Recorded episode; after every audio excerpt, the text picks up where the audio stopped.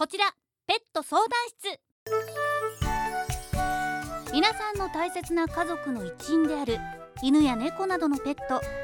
でも病気のこと予防注射のことしつけのことなどなどきちんと見てあげなくてはならないことって本当に多いですよね。そこでこの番組では伊丹市のお隣尼崎にある動物病院兵庫ペット医療センターの先生方にご出演いただきペットに関するあんなことやこんなことといった悩みをズバリ解決していただきます。この番組をきっかけに皆さんとペットの関係がより幸せなものになっていただければ嬉しく思います。この番組はどこよりも優しくどこよりも親切に飼い主様とペットの幸せをサポートする兵庫ペット医療センターの提供でお送りします。始まりました。こちらペット相談室。ペットは今や私たちの大切な家族の一員。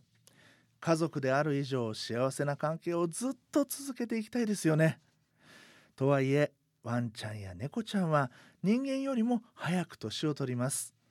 以前のように元気に散歩をすることが難しくなっている。そういったこともあるかもしれませんし食欲も落ちてきているようなそういったこともあるでしょう。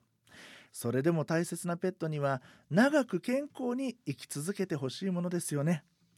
私たち飼い主はこれから大切な家族の一員であるペットの高齢化にどう向き合っていけばいいんでしょうか。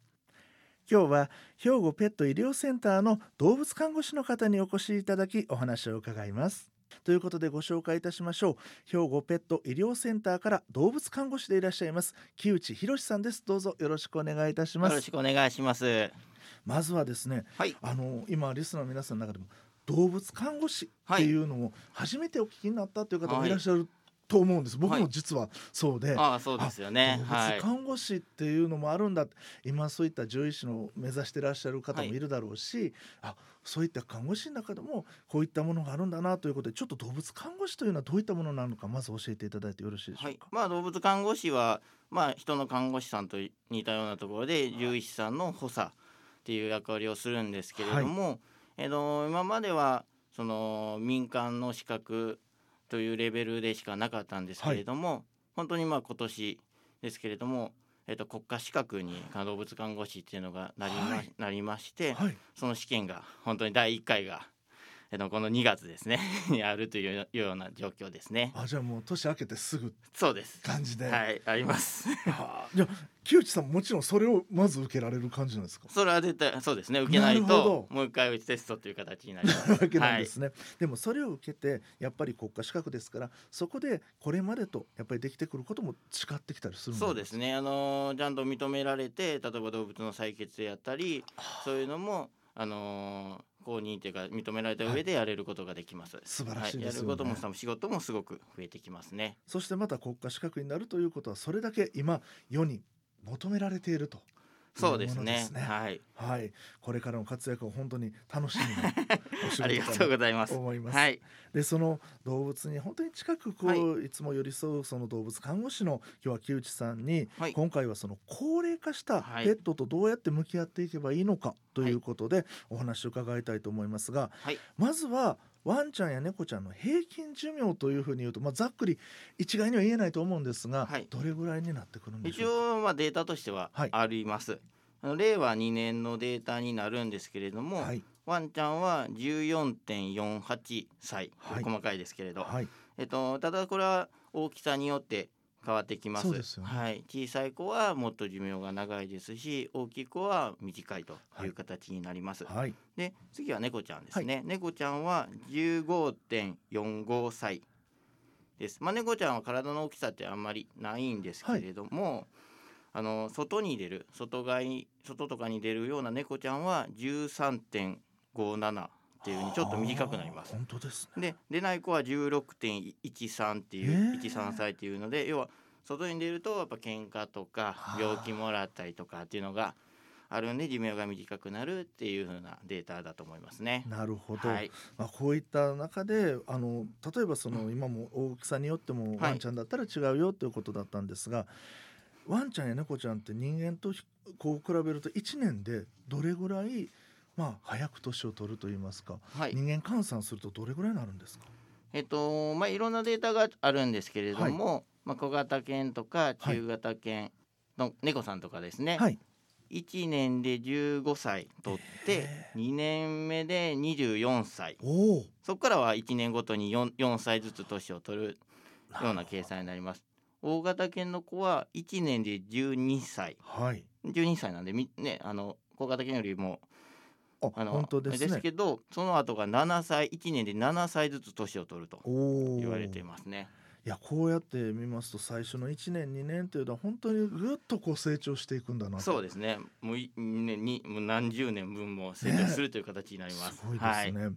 でそういった中で、はいあのまあ今は飼育環境が本当に向上しているというのもありますし、それからまた食事もね栄養価がどんどん高くですねなっています。。はい。そして何といってもペット医療の進歩こういったところもあってはい。近年のペットの平均寿命が伸びてるというふうに言われているそうなんですがこれはどうなんでしょう？か、はい、そうですね。これもまだデータがあるんで、ちょっとそれはい。をお伝えしますね。はい。えっと2008年の時点でワンちゃんの平均寿命が13.3歳とはい。言われてます。はい。で、さっきのそうで令和2すね年のデータですね。が14.48歳なので12年で1歳以上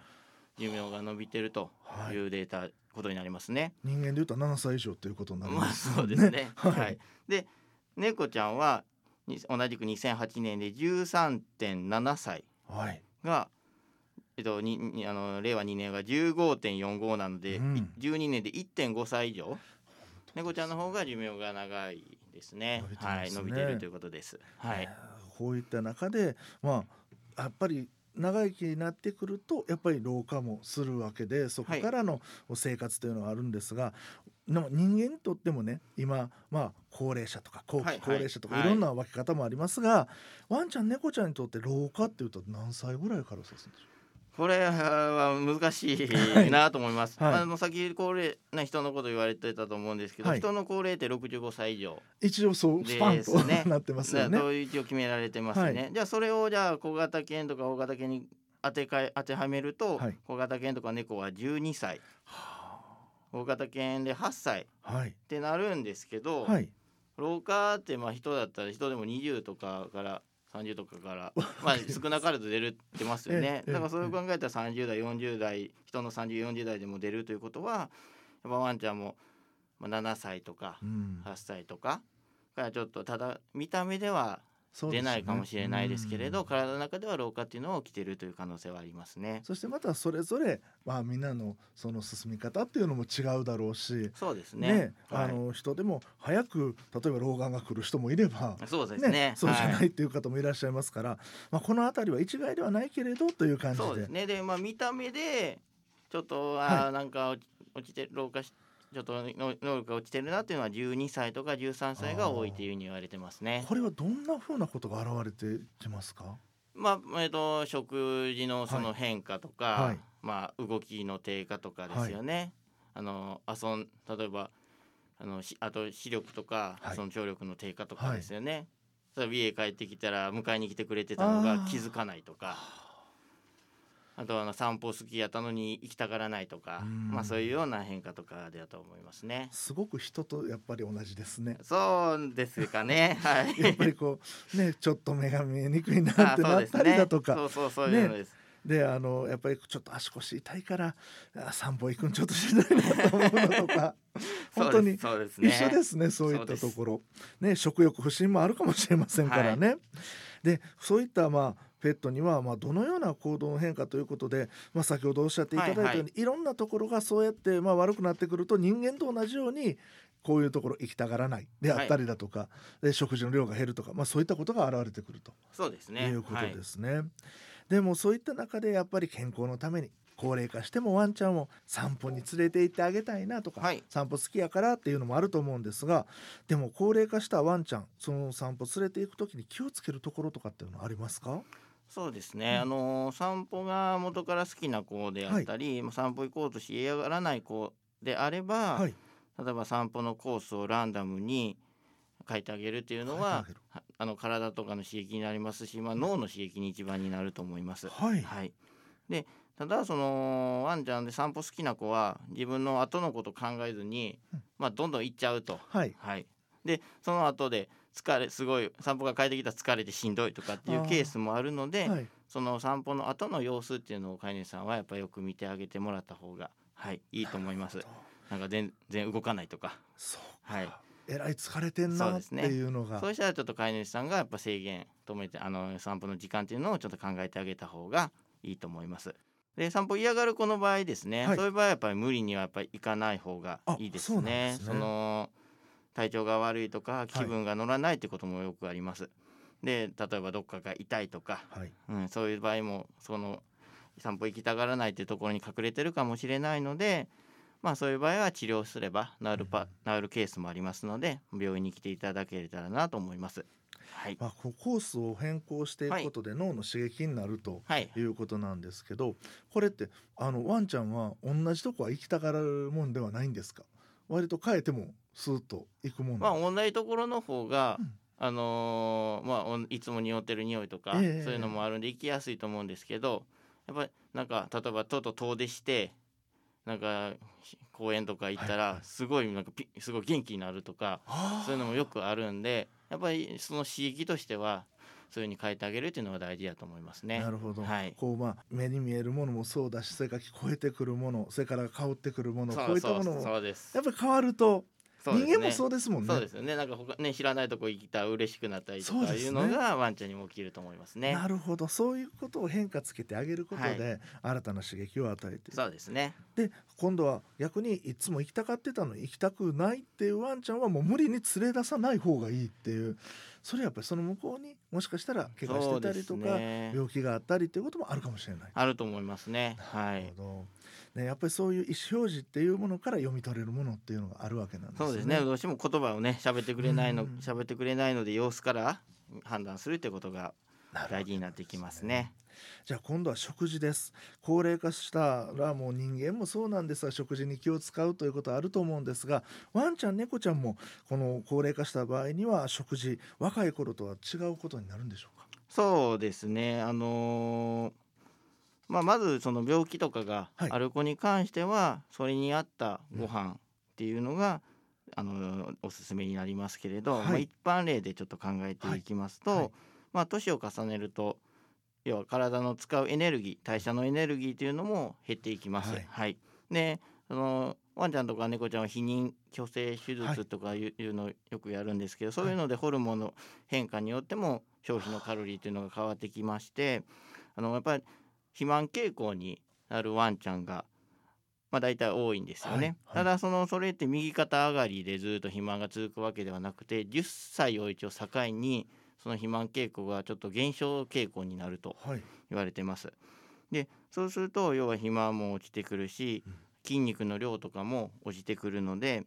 そういう子は高タンパクのはい低脂肪食っていうのがいいっていうふうに言われてます。そうですダイエッターと同じようなそういうんで感じですすかね。はいただその高タンパクのご飯っていうのがあんま食べ過ぎると腎臓が悪い子とかは腎臓の負担になってしまうんですね。だからそういう場合はやっぱり良くなかったり適応しなかったりするので血液検査とかはやっぱりし要するにして腎臓の値とかをまあチェックしながらその子にどのご飯が合ってるのかっていうのは見極めてあげていった方がいいと思いますね。なるほど、はい、でまた食事での人間だと例えば補うためにサプリであったりっていうのもあるんですがこれはペットのワンちゃんや猫ちゃんにもあったりするもんなんですか？そうですね。サプリメントもいろいろ種類としてはあります。はい、筋肉であったり毛であったり痛みとか、はあ。はい、そういうのにも含まれあのさあの効果あるサプリメントっていうのが多数ありますね。はい、やっぱりだから人間と同じようにさまざまな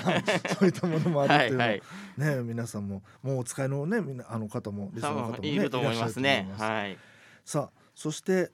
寒い時ねこれからも本当に寒くなってきますけどそういった時やまた今最近猛暑と呼ばれるようなはい。暑い時、こういった時っていうのも人間も本当大変ですがペットにとっても大変だと思います、はい、特に高齢化したペットにとって例えば最適な室温とかはい。こういったものっていうのはあるんでしょうか、はい、まずその温度に対する変化っていうのにこうあの年を取っていくと適応する能力っていうのは落ちてきます。はい。ただその特にはワンちゃんに関しては犬種の種類もたくさんありますし、はい。大きさとかもすごくバラバラになってくるので、はい。一概にやっぱそのはっきりと言えないところがあります。やっぱ寒いところ生まれのワンちゃんは寒さに強かったりしますし暑いところ生まれは暑いのに強かったりするので、ただまあ一般的に言われてるのは21度から25度ぐらいっていうのが言われていますけれども、はい。まあ、これもやっぱ様子を見てもらって例えば寒い時は震えるとかすごく丸くなったる丸くなるとかっていうところが見えたりしますしはい。暑くなる場合は例えばまあはは言うとかなんか冷たい場所をさ探して移動よくするとか水を飲む量が増えるとかそういうようなしょあの動きっていうのが出てくると思いますね。でそのまあ一般的にはもう室内外で買われてはい。る人が多いと思うので、はい。そのクーラーとかをやっぱ使われると思うんですけど、うん。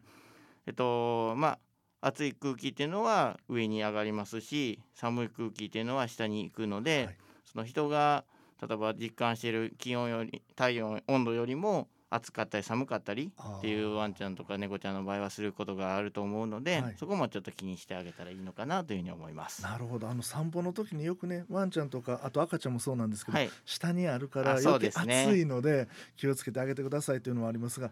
そっか。クーラーとか逆に今度冷たい空気が、そうですね。だから自分たちは適温でももしかしたらワンちゃんにとってはすごい寒いとか。寒いっていう、はい、ああそういう時はちょっとあったかいもんかけてあげるとかもありなのかもしれませんそうですね。うん。まあ扇風機とかなんかつけてあげてななやたりあげたりとかね。空気をね、はい。こう回してあげるっていう、はい、ああいいですね。なるほど。そういったこともぜひね実践ということですね。はい、さあそういった、えー高齢化したペットに対してまあ今度は介護っていうことこれねやはりここまで聞いてくると本当人と同じやなと思うんですけど、はいはいやはり介護というのが必要になる場合もあるんでしょうか？そうですね。うんあのー一番冒頭でお話ししたみたいに動物の平均寿命っていうのが、はい、伸びてきているような状態ですよね。で、そうすると介護の必要性というのがどんどん出てくると、はい伸びれば寿命が伸びれば出てくるということが考えられます。で、まあ大体14歳、15歳ぐらいになると何かしらその飼い主さんの手がかかるようになるというふうに言われています。でも介護がどれぐらい必要になるかっていうのはその子の状態次第ですよね。そそうですねの食事の介護が必要であったり起立の起立が困難であったり、はい、例えばいわゆる徘徊とかいうのが出てくると飼い主さんの手がすごくかかってくるような状態になってきますね。でそういう中で人間であれば例えばその今もじ平均寿命が伸びてるこれは人も一緒ででその中で健康寿命という言葉が本当にここ近年言われるようになりました。はい、その寿命と健康寿命の間をなるべくこう近づけていきましょうねっていうふうにつまりその介護がいる状態をなるべくまあ予防したいっていうのはあると思います、これはねペットも同じだと思うんですが、はそういう中でその介護予防の取り組みなどはありますでしょうか？はい、えー、とそうですね。難しいんですけど、まあ、体の衰えが出てからいろいろ考えるのではなくて、はい。はやっぱ12歳とか13歳ぐらいこれからも体が衰えていく前にその食事とかの変更であったりリハビリとか、はい。マッサージとか運動の仕方とかですよね。でさっき言ったサプリメントとか、はい。そういうのを使っていくっていうのがその健康健康寿命を伸ばすのに大事なのではないかなというふうに思います。なるほど、はい、でそういった時にやはりプロのね方のやっぱりご意見であったりだとかをお聞きしたいというのは本当あると思うのではい、例えば兵庫ペット医療センターさんではこの高齢化したワンちゃん猫ちゃんに関するケアとかまた相談とかこういうのは乗っていただいたりできるんでしょうか？そうですね。もちろんあのそういうのもしております。あの当院では新しくシニアに力を入れた取り組みを10月からしております。はいそこでリハビリとかマッサージ、ノーズワークっていうのはその頭を使ったトレーニング方法になるんですけど、ーそういうのも提供しております。で、またその介護の悩みや相談については介護の知識を持った看護師とかはい先生がおりますので、はいそういうのが対応できますので、お気軽にご相談していただければとしていただければと思います。はいで、あと他に11月の末から秋の健康診断としまして、えっと、血液検査とかエコー検査を通常の価格よりちょっとお安くはい。することが、あの検査できることがあできますので、はい。はい、そういうのもおすすめしてます。はい、こあのれはいつからいつとかっていうのはあるんですか。えっと、11月。末までですね。でといですね。はい、それでい。ろいろ今までにもそのそれによって病気が見つかった子とかも多数いますので、はい、この機会につかあの利用していただければと思います。はい、はいこれねお得に検査できますよということですかそうですね。はいそういう。時にぜひという感じですね。はい。はい、ということでございましてあのそれではですねはい改めてなんですが、兵庫ペット医療センターへのアクセス方法を教えてくださ。はいい、わかりました。えっと JR 立花駅からでしたら徒歩で7分になります。で、もうよりあともう一つは阪急の神戸線ですね。そこの向こうの総駅からは徒歩ちょっと15分かかりますけど、はいの場所になります。はい、で駐車場も多数あります。はい、はいそして兵庫ペット医療センターの営業案内をお願いいたします。はい、当院はあの年中無休で診察をしておりますし、の夜の夜間診療っていうのが19時から10時半までになりますけどもうその時間も診察しております。はいはい、さあそして最後になりますがラジオをお聞きのリスナーの皆さんにですね兵庫ペット医療センターからお知らせをお願いいたします。はい、わかりました。えっ、と当院ではワンちゃんと猫ちゃんと飼い主さんとの幸せな時間を少しでも長く過ごせるようにサポートしていくいきたいと思っております。新しくシニアに力を入れてシニア化を立ち上げましてシニアに対するサポートに力を入れております。そうなのあのなのでそのお気軽にご相談していただければと思います。はい、はい。ということでございまして私も今日お話を伺ってますと、やはりペットは家族の一員家族と本当に健康にその